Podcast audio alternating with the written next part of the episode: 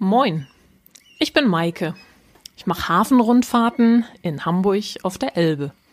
Da wir momentan ja leider nicht live schippern gehen können, gibt es meine Hafentouren jetzt in handlichen Episoden auf die Ohren. Viel Spaß beim Zuhören und herzlich willkommen in meinem Podcast Maike im Hafen viel mehr als eine Hafenrundfahrt. In Episode 17 sind wir weiterhin mit der Cap San Diego auf der Elbe unterwegs.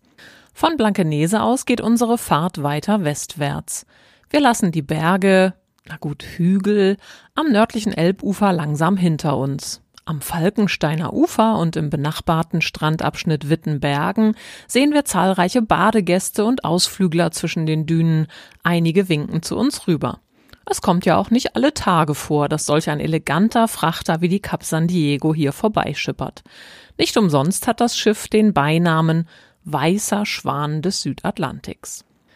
Ein beliebter Campingplatz versteckt sich hinter den Dünen am Waldrand. Auch eine Freiluftschule findet sich hier in Wittenbergen. Zahlreiche Hamburger Schüler haben hier schon im Sand gebuddelt. Und gelernt, dass Schwimmen in der Elbe nicht so eine gute Idee ist. Die großen Schiffe entwickeln in der Vorbeifahrt auf der schmalen Elbe durch ihre Masse eine gewaltige Sogwirkung. Das heißt, das Wasser wird vom Strand zunächst in die Elbe weggesogen. Wenn das Schiff dann vorbeigefahren ist, kommt es in einer großen Welle zurück. Das ist gefährlich und hat schon Erwachsene von den Füßen gerissen. Gerade kleine Kinder sollte man daher nicht unbeaufsichtigt am Fluss spielen lassen und schwimmen gehen ist auch aufgrund der Strömung durch Ebbe und Flut nicht empfehlenswert. Auf der Südseite des Fahrwassers passieren wir die Elbinseln Schweinsand oder Schweinesand und Nesssand. Der Nesssand entstand, als im Zweiten Weltkrieg die sumpfige Landzunge Nesshaken vor Finkenwerder abgetragen wurde. Das Ufer wurde damals begradigt und befestigt, um die Hamburger Flugzeugwerke zu errichten. Der damals noch angrenzende Mündungstrichter der Süderelbe, das Mühlenberger Loch, wurde zur Landefläche für Wasserflugzeuge ausgebaggert. Der Aushub wurde elbabwärts vorbei am Schweinsand gegenüber von Wittenbergen abgelagert. So entstand dicht neben dem Schweinsand die heutige Insel Nesssand. Sie wurde im Laufe der folgenden Jahre aufgeforstet und im Rahmen der Elbvertiefung in den späten 60er Jahren durch Aufspülungen mit dem westlich benachbarten Hans-Kalb-Sand zu einer siebeneinhalb Kilometer langen Insel vereinigt. Alles zusammen bildet heute das Naturschutzgebiet Nesssand. Die Grenze Hamburgs zu Niedersachsen verläuft mitten über diese lange Insel, auf der Hans-Kalb-Sand-Seite auch die Grenze zwischen Schleswig-Holstein und Niedersachsen. Am südlichen Elbufer beginnt westlich von Finkenwerder das alte Land, Hamburgs Obstgarten, beziehungsweise Nordeuropas größtes zusammenhängendes Obstanbaugebiet. Zu 90 Prozent werden hier Äpfel angebaut, 6 Prozent machen Kirschen aus, in der Regel wird alles von Hand gepflückt. Seit 1320 wird hier nachweislich schon Obst angebaut. Heute werden jährlich gut 300.000 Tonnen Äpfel geerntet. Die Geschichte des alten Landes geht zurück auf holländische Siedler, die sich hier schon im 12. Jahrhundert niedergelassen haben. Sie hatten Kenntnisse im Deichbau, zogen Entwässerungsgräben, haben Moore entwässert und den fruchtbaren Marschboden bestellt. Der Name Altes Land kommt daher, dass zunächst ein Teil der Flächen fertig bearbeitet war und dann Ohl-Land genannt wurde, während der Teil, der noch zu bearbeiten war, das neue Land war. Als alles fertig war, war das Gesamtgebiet Ohl-Land, also Altes Land. Das Gebiet unterteilt sich in drei sogenannte Meilen, die erste Meile zwischen Schwinge und Lühe wurde um 1140 besiedelt, die zweite Meile zwischen Lühe und Este ungefähr Ende des 12. Jahrhunderts und die dritte Meile zwischen der Este und der Süderelbe gegen Ende des 15. Jahrhunderts. Das alte Land ist ein beliebtes Naherholungsgebiet für die Hamburger und vor allem mit dem Fahrrad wunderbar zu erkunden. Zahlreiche Höfe laden in ihre Hofläden oder zum Picknick in die Obstgärten ein. In den Sommermonaten kann man auch mit dem Apfelexpress die Plantagen erkunden. Das alte Land ist bekannt für seine traditionellen Bauernhäuser, riesige Hallenhäuser mit Buntmauerfachwerk. Das geht auf die niederländischen Siedler zurück. Achtet mal darauf, jedes Quadrat, also jedes Fach, ziert ein eigenes Muster. Die gekreuzten Giebelschwäne waren das Stammeszeichen der Siedler. Und wenn ihr euch schon mal gewundert habt, warum bei den zehn Kirchen im alten Land die Kirchtürme neben den Kirchen stehen, ganz einfach, der fruchtbare Boden ist hier zu weich und kann sonst das Gewicht nicht tragen. Und keiner will schiefe Kirchen. Die erste Landmarke des alten Landes westlich von Erbust ist gegenüber von Blankenese am südlichen Elbufer das Sperrwerk und die Klappbrücke an der Estemündung. Einst herrschte hier reger Güterverkehr. Industriebetriebe, Mühlen und Ziegeleien sowie die Altländer Obstbauern nutzten den Fluss als Transportweg. Die Este führt bis nach Buxtehude. Früher gab es am Fluss zahlreiche Werften. Heute sehen wir hier nur noch die Sitas-Werft, die älteste Werft Deutschlands. Sie wurde bereits 1635 errichtet und geriet in den letzten 15 Jahren mehrfach in schwere Wasser. Heute trägt sie den Namen Pellasitas durch Übernahme eines Investors aus St. Petersburg. Wenden wir uns wieder dem Nordufer zu. Nach dem Oberfeuer Tinsdal, das ist der Leuchtturm, der oben auf dem Berg in der Heide steht, queren wir die Grenze zu Schleswig-Holstein. Mancher denkt vielleicht, dass ein Leuchtturm eigentlich doch immer am oder im Wasser stehen müsste. Bei Richtfeuern ist das nicht so. Das Oberfeuer bildet gemeinsam mit einem zweiten Leuchtturm, dem Unterfeuer, eine Achse. Wenn beide Lichter genau auf einer Linie übereinander liegen, in sogenannter Deckpeilung, dann fährt das Schiff auf dem richtigen Kurs. Die Leuchttürme, also Ober- und Unterfeuer, helfen so beim Navigieren in schwierigen Passagen. Das zugehörige Unterfeuer steht in Wittenbergen am Strand. Der erste Eindruck des nördlichsten Bundeslandes ist nicht gerade einladend. Wedel hat knapp 35.000 Einwohner und grenzt unmittelbar an Hamburg. Die zwei hohen Schornsteine des Heizkraftwerkes Wedel markieren den Ortsbeginn.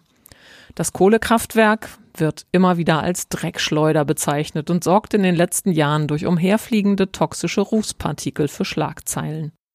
Es ist mit seinen über 60 Jahren eines der ältesten Kohlekraftwerke der Republik und soll eigentlich in fünf Jahren vom Netz gehen. Durch die außerplanmäßige und sehr vorzeitige Abschaltung des riesigen Kraftwerks Moorburg an der Süderelbe wird nun aber befürchtet, dass Wedel länger am Netz bleiben muss. Ein paar hundert Meter weiter schippern wir an der Seniorenresidenz Graf Luckner Haus vorbei. Mein Großvater hat hier bis vor einigen Jahren gelebt und ich denke gern zurück an den fantastischen Ausblick auf die Elbe, wenn wir uns oben im Café auf ein leckeres Stück Erdbeertorte oder Käsekuchen getroffen haben. Hinter dem Schulauer Strand erreichen wir Wedels wohl bekannteste Sehenswürdigkeit, das Schulauer Fährhaus mit der Schiffsbegrüßungsanlage Willkomm Höft. Schulau, Wedel, sind das eigentlich zwei Orte oder Synonyme? Um es kurz zu machen, Schulau ist ein Ortsteil von Wedel. Der Name geht zurück auf das niederdeutsche Wort Schulen. Das bedeutet so viel wie Schutz suchen. In der Au, also einem kleinen Flüsschen am nördlichen Elbufer, fanden Schiffe hier früher Schutz vor dem großen Strom. Wedel ist heute auch bekannt für Norddeutschlands größten Yachthafen, der interessanterweise unter dem Begriff Hamburger Yachthafen firmiert. Die Geschichte der Gemeinschaftsanlage für Hamburger Segler lässt sich bis vor den Ersten Weltkrieg zurückverfolgen. Damals entstand der erste Hamburger Yachthafen in Waltershof, nahe Finkenwerder. Durch die Hafenerweiterungen musste dieser Yachthafen aber Anfang der 60er Jahre umziehen und fand im Mündungsgebiet der Wedeler Au seine neue Heimat. Damals noch mit 400 Liegeplätzen, heute mit 2000. Es handelt sich laut Website des Hamburger Yachthafens um eine der größten und modernsten tidenunabhängigen Anlagen für Sportboote in Europa. Die Schlängellänge, also die Länge aller Stege, an denen die Yachten liegen können, beträgt über viereinhalb Kilometer. Der gewaltige zugehörige Parkplatz bietet Raum für tausend Autos. Aber zurück zum Schulauer Fährhaus. Seit 1952 gibt es hier die wunderbare Einrichtung der Schiffsbegrüßungsanlage Willkomm Höft. Unter Seefahrern ist sie weithin bekannt. Die Anlage ist schließlich weltweit einmalig. Jedes größere Schiff, also jedes mit einer Bruttoraumzahl über 1000, das ein- oder ausläuft, wird hier musikalisch begrüßt. Aber Moment mal, was ist denn eigentlich eine Bruttoraumzahl? Und hieß das nicht früher immer Bruttoregistertonne? Die Brutto- und Nettoraumzahl, 1982 eingeführt, englisch Gross Tonnage, bezeichnet heute die Größe eines Schiffs. Nach diesen Werten berechnen sich die fälligen Hafengebühren. Die Bruttoregistertonne wurde 1994 in den Ruhestand verabschiedet. Es handelt sich bei der Brutto- und Nettoraumzahl um einen durch Formeln berechneten Zahlenwert des in Kubikmeter gemessenen Inhalts aller geschlossenen Räume vom Kiel bis zum Schornstein. Für die Berechnung der Nettoraumzahl werden noch der Inhalt der Laderäume, der Tiefgang, die Seitenhöhe und die Anzahl der Fahrgäste hinzugezogen. Ganz schön kompliziert. Also alle Schiffe mit Bruttoraumzahl über 1000 werden hier in Schulau begrüßt oder verabschiedet. Dazu ertönt die jeweilige Hymne des Landes, unter deren Flagge das Schiff fährt. Dazu gibt es einen freundlichen Gruß in der jeweiligen Landessprache. An Land und auch an Bord der passierenden Schiffe ist dann zu beobachten, wie zum Gruße die Flagge gedippt, also kurz heruntergelassen und wieder hochgezogen wird. Beim Verabschieden von Schiffen klingt weithin hörbar Musi denn aus den Lautsprechern über die Elbe. So auch, wenn die Cap San Diego vorbeischippert. Und natürlich ist das wieder eine optimale Gelegenheit, dreimal das Schiffstyphon zum Gruße zu betätigen. Gesteuert wird die Anlage Willkommen Hüft von einer kleinen extra eingerichteten Brücke in dem beliebten Ausflugslokal Schulauer Fährhaus. Hier wurden fünf Begrüßungskapitäne eigens angestellt, um jeweils die richtigen Hymnen und Begrüßungen einzuspielen und die Gäste bei Kaffee und Kuchen mit Informationen über die Schiffe zu versorgen. Täglich kommen im Schnitt 50 Schiffe der entsprechenden Größenordnung elbauf oder abwärts vorbei. Wenige hundert Meter neben dem Fährhaus liegt der gewaltige Yachthafen. Im Sommer lädt ein Beachclub am beschaulichen Sandstrand zum Besuch. Wedel ist für Spaziergänger und Ausflügler ein beliebtes Ziel. Mit der Lühe Schulaufähre kann man ganzjährig, außer bei Eisgang, auf die andere Elbseite ins alte Land übersetzen und eine Mini-Elbkreuzfahrt genießen. Bis zum Herbst 2020 wurde der Anleger auch von dem Helgoland-Katamaran als Zwischenstopp angeboten. Dieser Dienst wurde jedoch aufgrund geringer Nachfrage eingestellt. In den Sommermonaten pendelt zusätzlich die kleine Elbfähre Liensand seit einigen Jahren täglich mehrfach vom Hamburger Fischmarkt bis zum Stadersand und hält unterwegs unter anderem auch in Wedel. Bis zu 50 Passagiere und 15 Fahrräder passen an Bord. Vis-à-vis von Wedel bzw. Schulau liegt in der Elbe der Hans-Kalb-Sand. Der größte Teil dieser Elbinsel gehört zu Niedersachsen. All die kleinen Inseln, die eigentlich nur Sande sind, lassen auch Landratten schnell verstehen, warum größere Schiffe auf der Elbe Lotsen für die sichere Durchfahrt benötigen. Selbstverständlich hat auch die Cap San Diego einen an Bord, und zwar an dieser Stelle den Elblotsen. Das Fahrgebiet des Hafenlotsen reichte nur bis kurz vor Blankenese, dort erfolgte der Wachwechsel. Von weithin sichtbar nähern wir uns nun der Hedlinger Schanze und den riesigen Strommasten. Hier stehen die höchsten Freileitungsmasten Europas. Sie hören auf die Namen Elbekreuzung 1 und Elbekreuzung 2. Sie bestehen jeweils aus vier hohen Masten, zwei Tragmasten und zwei Abspannmasten. Elbekreuzung 1 wurde Anfang der 60er Jahre errichtet, Elbekreuzung 2 Ende der 70er. Die Masten sind jeweils 189 bzw. 227 Meter hoch und bieten für die Schifffahrt eine Durchfahrthöhe von 75 Metern. Für normale Schiffe reicht das ganz entspannt. Es kommt jedoch auch vor, dass Schiffsladung dieser Höhenbegrenzung angepasst werden muss. Habt ihr eine Idee, was da so hoch aufragen könnte? Richtig, neue Containerbrücken. Vielleicht habt ihr in den vergangenen Jahren einen der spektakulären Containerbrückentransporte mitbekommen. Mehrfach kamen jeweils drei bis fünf neue, vollständig zusammengebaute Containerbrücken stehend auf einem speziell umgebauten Tanker, die Elbe rauf. Aus Shanghai. Jo, richtig gehört. Da die Containerfrachter immer größer, immer höher und vor allem immer breiter gebaut werden, muss auch die Infrastruktur im Hafen angepasst werden. Inzwischen baut die Firma Liebherr Containerkrane auch direkt in Hamburg vor Ort auf. Bisher war es aber günstiger, diese vom anderen Ende der Welt herbeizuschaffen. So eine Containerbrücke ist ein gewaltiges Ding. Auf den Weltmeeren sind die Ausleger dabei stets hochgeklappt.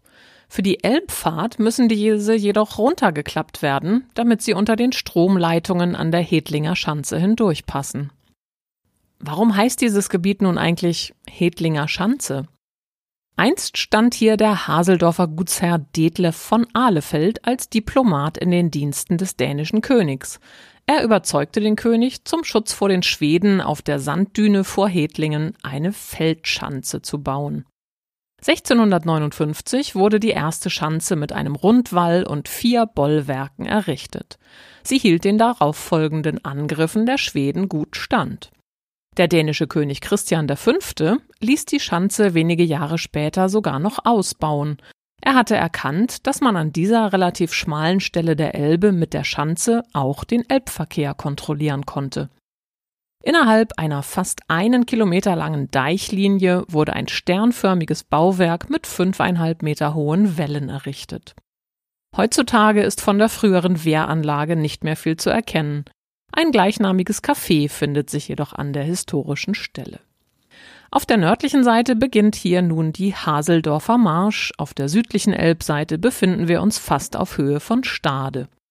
Mit Blick auf die am südwestlichen Fahrwasserrand gelegene Elbinsel Lüesand sage ich für heute Tschüss und hoffe, wir hören uns bald wieder, wenn es heißt Maike im Hafen viel mehr als eine Hafenrundfahrt. Ahoi!